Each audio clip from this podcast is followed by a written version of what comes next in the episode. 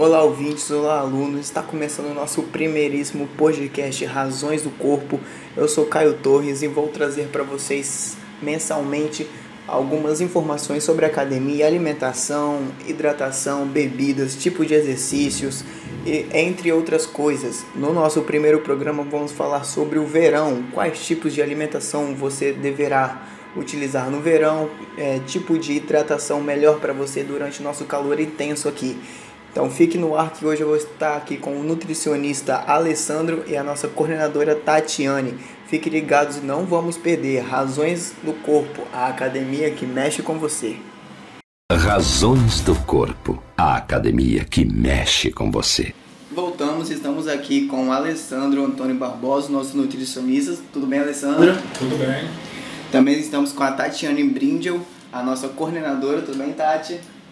Tudo bem, galera? É, Alessandro, com o calor intenso que estamos vivendo nos últimos anos, o nível de líquido que perdemos é ainda maior. Qual o nível de água que devemos beber a mais? É, na verdade é importante a gente salientar a questão que a mídia coloca que o indivíduo precisa de 2 litros de água dia. Sim, o indivíduo sedentário. Agora, o praticante de atividade física, independentemente qualquer que seja a modalidade, esse aporte hídrico diário tem que ser elevado. Lembrando que o marcador fisiológico que controla se estamos hidratados adequadamente é a cor da nossa urina. Se está transparente, estamos hidratados. Se está turva, está na hora de beber água. Agora, se está aquele amarelão e continua, estamos propícios a uma infecção urinária ou até mesmo a formação de cálculos renais, que é a pedra no rim. Ou seja, então é importante o praticante de atividade física é, ingerir por dia, em média, de 2,5 litros e meio de água a 3 litros. Essa é a recomendação para o praticante de atividade física. Isso mesmo nesse verão intenso que a gente vive, com esse calor muito forte? Ou é. esse, esse nível aumenta mais ainda com o verão? É, na verdade, como a gente salientou, é importante a gente estar tá de olho na cor da urina. Se tiver bem transparente, está hidratado. E tem algum, alguma outra bebida, tipo suco, algum energético que faça é, essa energia gastada voltar?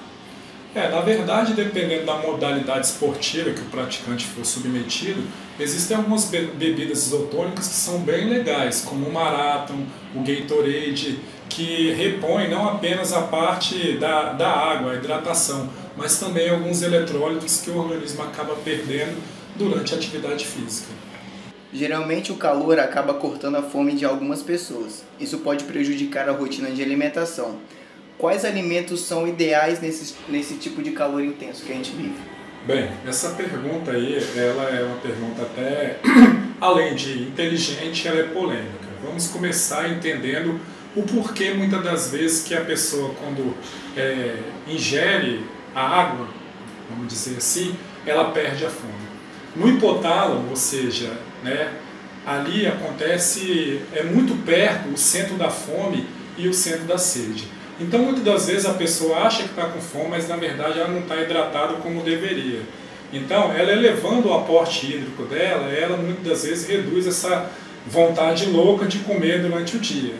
Então, é importante a gente ver nessa parte, principalmente para pessoas que precisam perder peso, pessoas né, que estão acima do peso, melhorar a hidratação, que muitas das vezes vai parar com essa vontade de ficar beliscando no decorrer do dia, devido ao centro da fome ser muito próximo do hipotálamo, que algumas versões falam glândula pineal do nosso cérebro, que controla né, a fome e a sede, é muito próxima. Então, melhorando a hidratação, reduz esse apetite né, que a pessoa tem durante o dia. Então, o segredo mesmo é basicamente a hidratação, né? É importantíssimo. Se dividir, né, o nutricionista que fala contigo agora, em quatro partes, três partes dele é só água. Então não tem proteína de alto valor biológico, não tem carboidrato complexo, não tem vitamina C, que é um extremo antioxidante, que tem N benefícios, que se sobreponha ao principal nutriente para o organismo humano, que é a água. É, Tati, Sabemos que o período do verão é o que a academia mais fica lotada. Você tem algum conselho para dar para os alunos? Os alunos podem estar evitando os horários de pico, que geralmente é o horário de 6 da manhã às 8 e meia da manhã, e depois de 16h30 às 7h30.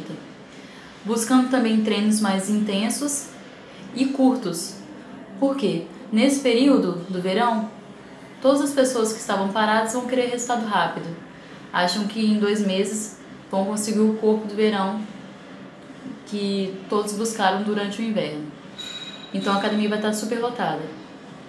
Então a gente foca em treinos curtos e intensos, geralmente de 30 a 40 minutos de treino. E qual seria o tempo para as pessoas conseguirem esse tal corpo de verão? Resultados fisiológicos a gente vê em três meses. Resultados estéticos a partir de seis meses de academia. Então as pessoas têm que começar um pouquinho As mais pessoas cedo, precisam né? começar a treinar no inverno e não pré-verão. É, Alessandro, você tem alguma dica para as pessoas curtirem o verão é, com a saúde em dia, com bem-estar mesmo? É, você vê que a minha palavra praticamente hoje foi só com relação à água, né?